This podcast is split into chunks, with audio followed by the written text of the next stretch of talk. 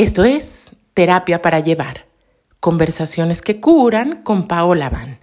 Y te doy la bienvenida a este episodio en el que quiero hablarte de un tema que a mí me encanta, que es la abundancia. Y es que ya te he mencionado antes en este podcast que la verdad es que esta planeta está llena de abundancia su naturaleza es así, hay de todo para todas, para todos, para todes. La naturaleza es abundante y generosa y tiene mucho que enseñarnos. Y claro, los seres humanos hemos creado un sueño de carencia, de insuficiencia, de maltrato encima de ella, pero esta no es la verdadera naturaleza de la vida en este planeta. Entonces, en este episodio quiero darte 10 llaves, 10 consejos prácticos que a mí me han ayudado de manera muy efectiva a consolidar, a realmente vivir una experiencia de abundancia en mi propia vida. Pero antes de eso, quiero contarte un poco de Pachamamita espiritualidad con los pies en la tierra. Quizás has escuchado aquí en el podcast que es uno de mis proyectos, pero ¿qué es Pachamamita Espiritualidad con los pies en la tierra? Antes de la pandemia, era un lugar, un centro donde compartíamos acerca de conocimientos ancestrales, había temazcal, a veces hacíamos ceremonias en tipi, en fin. Pero a partir de la pandemia se convirtió en una plataforma semipresencial. Esto quiere decir que a veces compartimos talleres en línea y a veces hacemos eventos, ceremonias, talleres, sesiones con cacao y otras medicinas de la tierra, en fin. Generalmente en Amatlán, eh, cerca de Tepoztlán, pero no únicamente.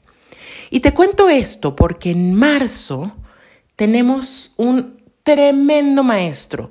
El compromiso de Pachamamita Espiritualidad con los pies en la tierra ha sido traer verdaderas y verdaderos maestros, porque vivimos en un tiempo en el que hay una gran cantidad de oferta de, y digo entre comillas, enseñanzas chamánicas pero la realidad es que no todo el mundo cuenta con la experiencia, las habilidades y el verdadero camino recorrido, iniciación y linaje que se requiere para poder transmitir estas enseñanzas de manera correcta, segura, lo digo con letras mayúsculas, y adecuada. Entonces, en marzo, Carlos Castillejos, que es un tremendo maestro de la tradición maya tolteca, viene a Matlán a darnos un intensivo acerca del espíritu del cacao. Todo septiembre tenemos preventa, es decir, costo especial. Agrega arroba pachamamita.mamita tierra en Instagram, mándanos un mensajito y ahí en ese perfil vas a encontrar los detalles de este evento. Y ahora sí, 10 llaves, 10 llaves que me han ayudado a realmente encarnar una experiencia de prosperidad, de abundancia en esta vida. Número uno, y no puede ser otra, es la gratitud. Yo te lo firmo, te prometo que si tú empiezas a integrar más y más gratitud a tu vida, todo lo bueno que hay en ella se va a multiplicar.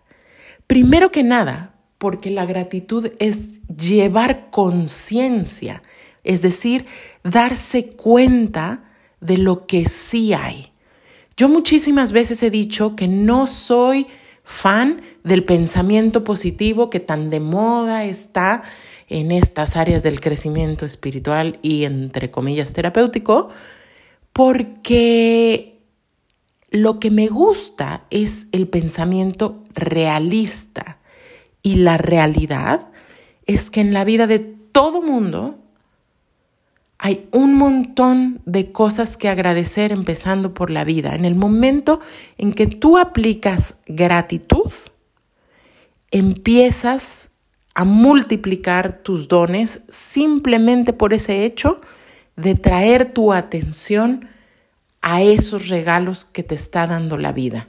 Entonces es muy simple y muy sencillo, pero está confirmado científicamente que las personas que mayor felicidad experimentan en la vida suelen tener, ojo, ejercicios conscientes y muy deliberados de gratitud, es decir, hacer listitas de gratitud, alguna vez les propuse hacer post-its y por ahí pegarlos, o simplemente la práctica que yo hago día con día es recordarme constantemente cada vez que algo reconozco como bueno en mi vida, que es un regalo, porque justamente la gratitud nos ayuda a conectar con la gracia, de ahí viene la palabra.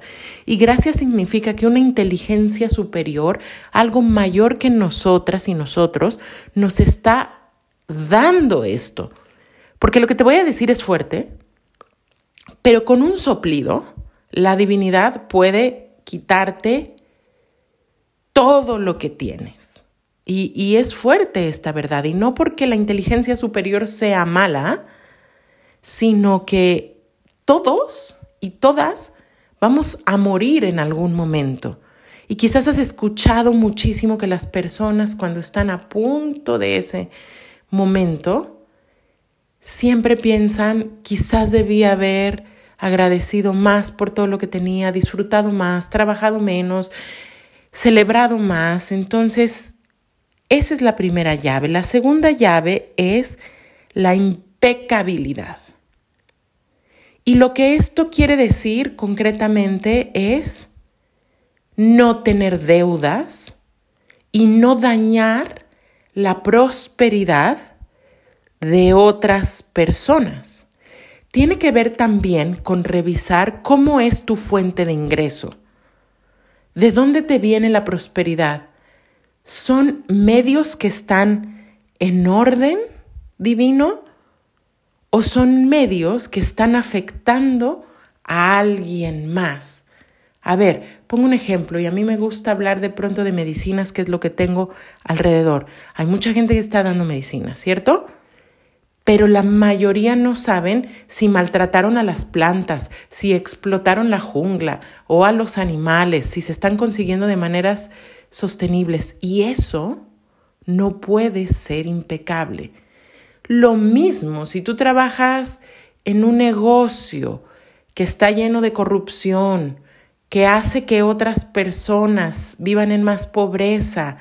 A ver, por ponerte un ejemplo, si tú te dedicas a una actividad criminal, por poner un extremo, no importa si tienes autos de lujo, si cargas oro por todas partes, hay algo que sucede a nivel kármico en el que no puedes crear ese recipiente de paz que verdaderamente te va a permitir disfrutar de la vida, porque el daño que estás haciendo, y lo sabemos, llega como un boomerang a pegarte por detrás, da la vuelta y entonces hay enfermedad, entonces hay tragedia, esto en mayor y menor escala. Entonces, no me gusta plantearlo como un castigo, sino más bien como una consecuencia lógica de lo que hacemos. Como decir, a ver, si siembras semillas de maíz, lo que va a crecer, pues no va a ser trigo, va a ser maíz. No van a ser manzanas, va a ser maíz.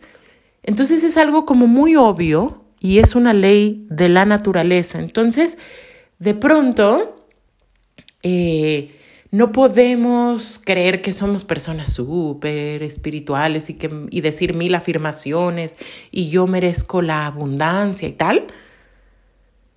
Si nuestros actos no corresponden con un respeto a la prosperidad de otros y entonces debes dinero por todas partes y retrasas tus pagos o tus actividades medio te haces de la vista gorda, pero la verdad es que estás inflando los precios, en fin, a eso es a lo que me refiero. Número tres, para vivir en verdadera prosperidad y abundancia, tienes forzosamente que descubrir cuál es tu don y tu propósito en esta tierra.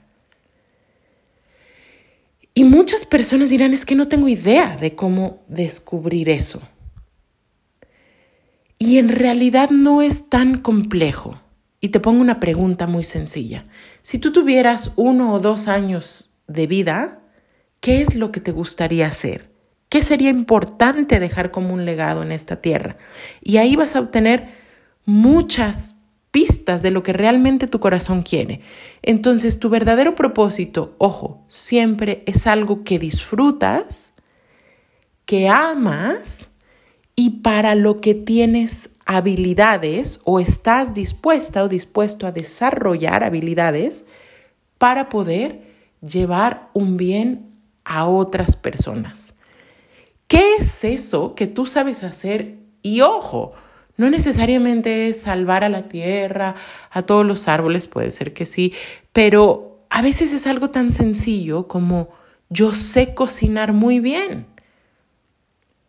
Es algo tan sencillo, pero tan, tan sagrado como yo estoy dedicando mi vida a cuidar a estos dos hijos o hijas que me dio la vida y que son el futuro de este planeta.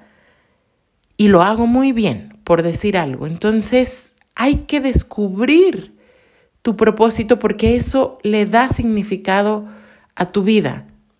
Si tú trabajas en algo que te da poco o incluso mucho dinero, pero te choca levantarte, odias a tu jefe, no le encuentras significado, jamás vas a vivir una experiencia de abundancia. Número cuatro, hay que tener habilidad, que está muy ligado con el punto anterior. Tu propósito es algo que te gusta, pero también requiere que haya cierta disciplina para desarrollar tu don y que estés dispuesto o dispuesto a invertir en educarte, que estés dispuesta o dispuesto a ir a aprender de quienes ya lo hacen muy bien. Y también esto tiene que ver con tener la paciencia para caminar ese camino. Obviamente, después de casi 20 años de estar andando este camino de la terapia, este camino de la espiritualidad, en mi caso, con mucha seriedad, tengo resultados muy distintos a los que tenía hace 20 años. Obviamente no estoy ganando lo mismo ahora que antes. Algo que yo veo en las personas que acaban de descubrir su propósito constantemente es que se desesperan muy pronto y se comparan con personas que se han adelantado en el camino de desarrollar su don. Se dice por ahí que se necesitan absolut, perdón, aproximadamente 10.000 horas, 10.000 horas de ejercer un don o una habilidad para que realmente la estés manejando como una experta, un experto, un experte. Entonces, esto no quiere decir que antes de eso no tengas la posibilidad de ir construyendo tu camino. Simplemente quiere decir que lo vas a hacer paso a paso y que muy probablemente quienes están ya brillando tienen una historia, un camino, un aprendizaje que tú no has visto, pero que viene detrás de ellas. Entonces, paciencia y constancia para desarrollar tu habilidad. La que sea, hacer ropa, comunicar, escribir, paciencia y constancia, porque de pronto eh, también puede ser que alguien diga, oye, pero si yo no tengo ninguna habilidad eh, o no soy tan buena como la gente que veo brillando, ojo, quiero decirte que muchísimo viene con la práctica. Entonces, en este llave la podríamos llamar habilidad, pero está completamente ligada con la práctica constante y la paciencia. Entonces, de pronto tú dices, bueno, es que a mí me gusta escribir, pero no soy tan buena para eso. Y entonces la pregunta sería, ¿dónde están todos tus libros malos? ¿Dónde están todos tus blogs o tus artículos malos? A lo que me refiero con eso es que antes de llegar a hacer algo con maestría, ¿dónde está tu práctica? ¿Dónde están tus podcasts malos? Porque es a partir de hacer y de hacer que te vuelves mejor. Llave número 5, la generosidad. La generosidad, no creas que tiene que ver con hacer crecer tu ego y decir yo soy muy buena persona y entonces voy a salvar a las niñas de África. Claro que tiene que ver con dar. La generosidad tiene que ver con dar, pero quizás es algo más neutral. ¿Y a qué me refiero con esto? Si tú verdaderamente comprendes la naturaleza de este planeta, te vas a dar cuenta que todo está en constante ciclicidad y movimiento. Todo está naciendo y todo está muriendo. Todo está en un constante dar y tomar y su naturaleza es súper equilibrada. Entonces generosidad significa que yo sé que la regla es que si yo doy, voy a recibir más. Y por supuesto, tiene que ver con compartir lo que sea que tienes de bueno en vez de estarlo acumulando. Te pongo un ejemplo, y perdón que hable de mí, pero algo que yo he notado que me ha llegado en abundancia, porque así lo he buscado y cultivado, es conocimiento, herramientas.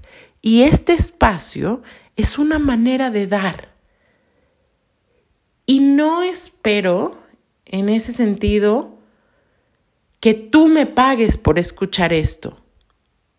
Y sin embargo, estos intercambios, esta conexión que tenemos tú y yo a través de este podcast, nos genera un vínculo. Y eso hace que yo haya ido por aquí y por allá leyendo y escuchando mensajes y luego recibiendo en casa y en consulta gente que me dice, conecté contigo en el podcast. Y sin embargo el origen no es ese, pero el resultado es que siempre tengo una lista de espera, es que los eventos siempre tienen buena audiencia, siempre estamos llenas y llenos de trabajo. Cuando somos generosos se generan conexiones verdaderas y esa es la naturaleza de la vida. La llave número 6 está muy ligada a esta anterior y es la reciprocidad. La reciprocidad tiene que ver sí con dar y a la vez con sostener el equilibrio que permite que la vida funcione en orden para todas, para todos, para todos.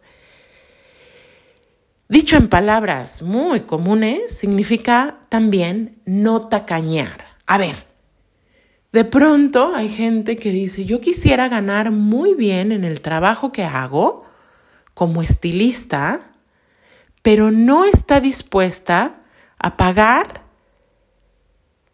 el precio que otra persona propone para sus servicios. Entonces vamos por la vida, hay una parte muy interesante de la mente, vamos por la vida queriendo recibir un montón, pero poco dispuestos a realmente soltar y dar. Las personas más abundantes que yo conozco tienen una no solo enorme facilidad para dar y para pagar, sino que experimentan disfrute. Y entonces si de pronto por ahí te está costando trabajo, lo que yo te sugiero hacer es, si te cuesta soltar, en lugar de decir, oye, es que está muy caro y no sé si lo voy a tener, cuando tengas el recurso para acceder a algo que te gusta, que lo compres, un servicio, una pieza de arte, etcétera, hacerlo de nuevo con gratitud y decir gracias vida, gracias universo, porque tengo este dinero o este talento o esta otra forma de reciprocar esto hermoso que anhelo y que me está llegando. La reciprocidad no solo tiene que ver con poder dar a las otras personas, sino a nivel mucho más profundo, tiene que ver con conectar con las fuerzas que nos dan todo, la vida, el alimento, el aire, el amor que respiramos y una manera en la que las tradiciones antiguas han expresado esta gratitud y reciprocidad es a través de ofrendas. Ofrendas, altares, despachos, cantos, rituales en los cuales le regresamos a Mamá Tierra todo esto que nos da. Y claro, aquí te va un pequeñito ejercicio de cómo crear prosperidad de manera muy concreta. Lo que sea que sientas que no tienes suficiente o que estás en carencia, busca a alguien que tenga aún menos que tú, que lo necesite más que tú y ve a dar allá. Y hay una manera en la que la energía cósmica se mueve en triángulos y hace que al tú dar esa energía, esa energía sube a la fuente y baja hacia ti, pero multiplicada. De verdad, es como una formulita mágica. Pero tú vas a decir, a ver, ¿cómo si yo estoy pidiendo que me llegue más dinero, voy a soltar dinero? Pues sí, exactamente eso es lo que te estoy diciendo. Porque hay alguien que necesita mucho más que tú. La persona que está enferma, el mesero que te atendió y tiene a sus padres enfermos, la persona que trabaja en tu casa y tiene necesidades que no está pudiendo cubrir con lo que le pagas. Entonces, das algo y yo te garantizo que el cosmos te lo devuelve multiplicado. Por cierto, siempre hay causas por ahí y se dice ahí que una ley cósmica, por ejemplo, que la comunidad judía tiene muy presente, es este ejercicio del diezmo.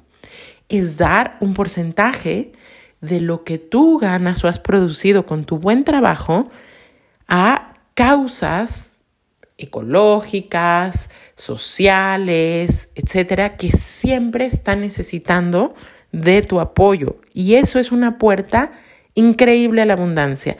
La llave número siete. Y súper importante.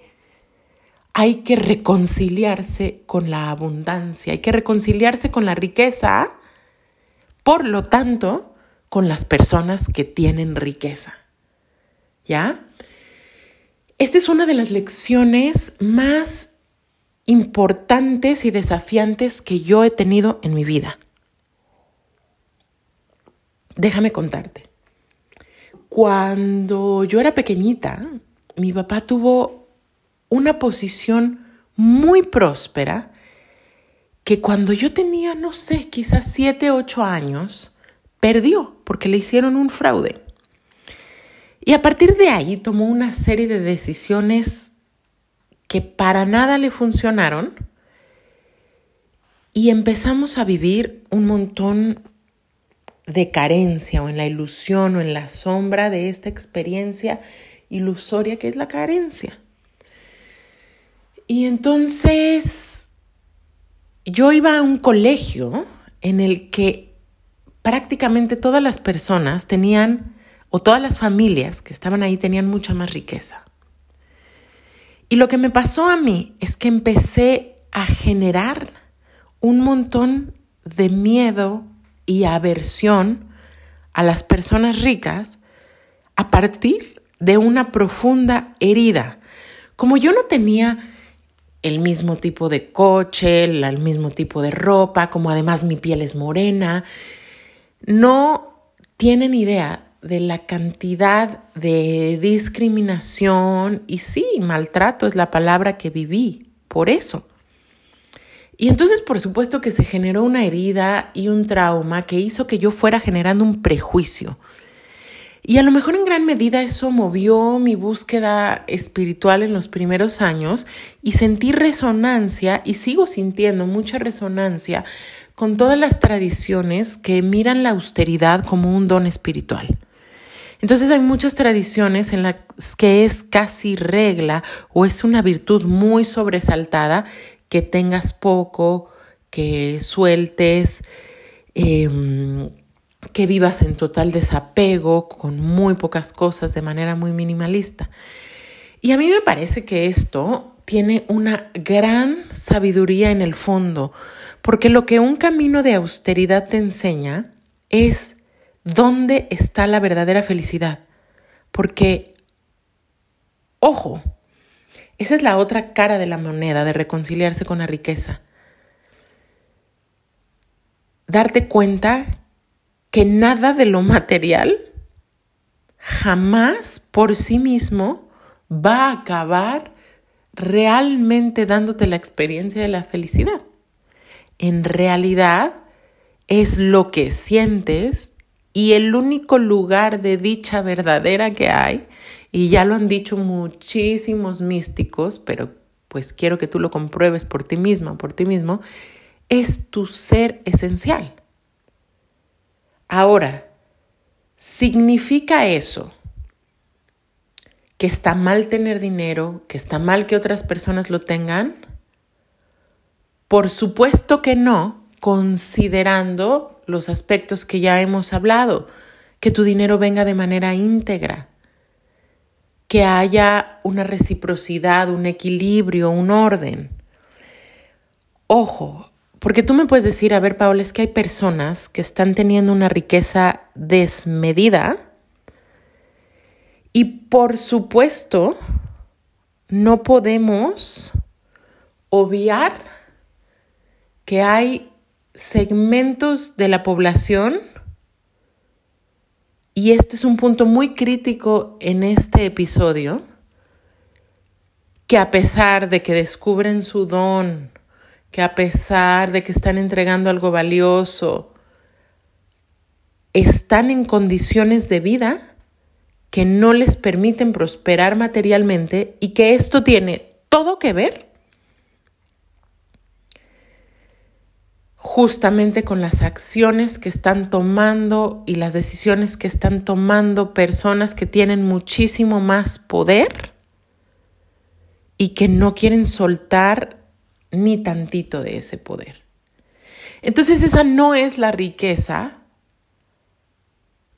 que te estoy pidiendo que abraces y con la que te reconcilies. De lo que te estoy hablando es de quitar estas creencias limitantes y juzgonas que en el cotidiano hacen que tú sientas rechazo por tener bienes materiales o por disfrutar de lo que necesitas o que los otros lo hagan o se den permiso de tener una buena vida, pero no estoy hablándote de ese lugar donde esa riqueza ya llega a la sombra. Esto es muy importante. Todas las virtudes y la riqueza, la prosperidad, la belleza, son virtudes de lo divino. Si tú vas a un templo, en general, una de las maneras en las que se manifiesta esto es a través de la belleza, la opulencia, la armonía. No es la única, pero es una de las maneras en las que se manifiesta la energía divina, como esta diosa Lakshmi de la abundancia hindú, como la naturaleza llena de flores y de frutos, etc. Esto es una cualidad divina. Pero todas las cualidades divinas tienen una sombra, es decir, la otra cara de la moneda en la que ya dejan de ser virtudes y se convierten en algo que daña más de lo que beneficia. Y entonces cuando alguien tiene ya una cantidad de dinero que no puede ni contar, cuando tiene tal nivel de exceso que y no es generoso o no es generosa, entonces estamos hablando totalmente de otra cosa que no es la riqueza. Claro, ahí te estoy hablando de los multimillonarios y multimillonarias del planeta, pero vamos a traerlo a nuestra realidad más cotidiana y esa sombra, clave número 8, es limpia la sombra en el área de lo material en tu vida. ¿Cómo se manifiesta la sombra? de la riqueza. Y este también es un trabajo que hay que hacer, porque si no limpiamos ahí, es muy difícil que tengamos una experiencia verdadera de la prosperidad y de la reciprocidad y del equilibrio que verdaderamente nos va a traer bienestar. La sombra se manifiesta cuando acumulas. La sombra se manifiesta cuando consumes más de lo que realmente necesitas. La sombra se manifiesta a través de nuestras adicciones. Adicción a comprar, a consumir y todo hacerlo en exceso para tapar un vacío que jamás va a poder ser cubierto de ese modo. La sombra se manifiesta cuando no somos capaces de abrirnos a la realidad de las otras personas. La sombra se manifiesta cuando no cuidamos de la tierra y no tenemos información acerca de lo que estamos consumiendo. Cuando estamos generando demasiada basura. Cuando nuestra ropa es puro producto fast fashion y nos la ponemos tres veces y seis meses después ya hipotéticamente cambió la moda y ya esto ni nos sirve porque son productos de mala calidad cuando no sabemos que lo que estamos usando es de plástico y se va a quedar millones de años en el planeta y yo lo usé tres días. Esa es la sombra y hay que limpiarla. Número nueve tiene que ver con la suficiencia, con nuestra capacidad de sentir justamente que lo que tengo es suficiente. Y en lo práctico, ¿a dónde se dirige este consejo que te estoy dando? A que revises muy bien qué información y qué contenidos estás consumiendo y qué voces, qué mandatos están dictando las reglas de lo que tienes que tener en la vida. Entonces, cuando sientes que quieres más de lo que sea, así, así de práctico te lo pongo, que necesito comprar un carro distinto, que necesito más ropa, que necesito más comida, que necesito más amor, que necesito más lujo, lo que sea. Cuando estoy sintiendo que algo me falta, ¿de dónde viene esta voz? es una voz que me dice que si yo no compro o tengo o logro esto, jamás voy a ser amada o jamás voy a pertenecer o no voy a ser suficiente o incluso me, me vende el cuento de que si compro esto, si consumo esto, si logro esto, mi dolor va a parar o voy a ser más apta para la conexión. Si lo estoy creyendo así, entonces me estoy engañando. Y sin embargo no quiere decir que no se valga disfrutar, apoyar el trabajo de otros a través de pagarlo, comprarlo, patrocinarlo, etc. Claro que se vale, pero porque esto expande mi ser esencial. Y entonces volvemos al mismo punto. Tengo que seguir descubriendo quién soy para poder seguir expandiéndolo y no al revés, no es a través de lo de afuera que yo voy definiendo quién soy. Y te doy la llave número 10 que tiene que ver justamente con identificar e ir limpiando tus creencias limitantes. La creencia no es la realidad. Todas y todos tenemos ideas acerca de todo, de las personas, del dinero, de la salud, pero pocas veces reconocemos que esto no es una verdad absoluta, sino que simplemente es algo que aprendí, que escuché, que se me figuró y que sigo replicando porque así me lo dijeron en mi religión o en mi familia, o a lo mejor no me lo dijeron, pero todo mundo lo viene haciendo así desde hace generaciones. Y así se van traspasando las creencias. En este tema específico te invito a revisar cuáles son mis creencias acerca del dinero. ¿Es bueno? ¿Es malo? ¿Trae problemas? ¿Qué viste en tu familia? ¿Cómo ganaba? Tu papá, tu mamá, la gente de tu familia el dinero con placer, con dolor, les gusta gastar y soltar, les parece que se va a acabar pronto, es una carga, es una bendición, lo comparten, no lo comparten. Te invito a darte un momento hoy o en los próximos días y escribir un poco de esto. Un ejercicio que te puedo proponer en esta sesión de terapia para llevar es que escribas en una hoja una afirmación que te refleje la realidad que quieres vivir con respecto a la abundancia. Por ejemplo, doy la bienvenida a la abundancia en mi vida. O una que a mí me gusta y que realmente creo es, siempre tengo todo lo que necesito en el momento que lo necesito. Hay un montón de afirmaciones que puedes encontrar en libros, en la red, etcétera, y la vas a escribir en una hoja y después vas a hacer un vaciado de tu mente inconsciente, de tus creencias. Te vas a poner a hacer escritura automática y vas a llamar a todas esas creencias, esos pensamientos que están en contra de esta creencia. Entonces, por ejemplo, si yo puse, siempre tengo todo lo que necesito cuando lo necesito, entonces mi mente empieza a decir, no, pero ahorita ni estoy trabajando tanto porque estoy maternando, pero qué tal si mañana se acaba porque la crisis económica y los niños, pobre, yo no me merecería, qué vergüenza tener. Y empiezan a salir una serie de creencias que todas y todos tenemos. Date permiso de escribirlas, revísalas, haz consciente que están ahí, checa si las quieres conservar y si ya no las quieres, el ejercicio que te pongo hoy es ofréndalas. Y qué mejor si las ofrendas al fuego, pero además con ofrendas para mamá tierra, para el Padre cielo, y pones flores, y pones semillas, y pones lo que a ti em, te nazca simplemente como un símbolo de que estás en gratitud por todo lo que has recibido.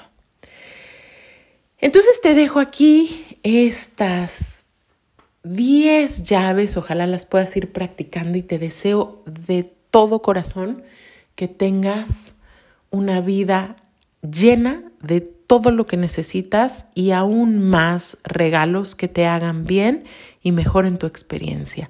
Cierro con este recito realmente dirigiendo un pensamiento para que todas y todos podamos ganar nuestro sustento a través de expresar nuestros dones más profundos, lo que nos da contento al alma y podamos vivir en real armonía, respeto, equilibrio, reciprocidad unas con otros, por todas mis relaciones.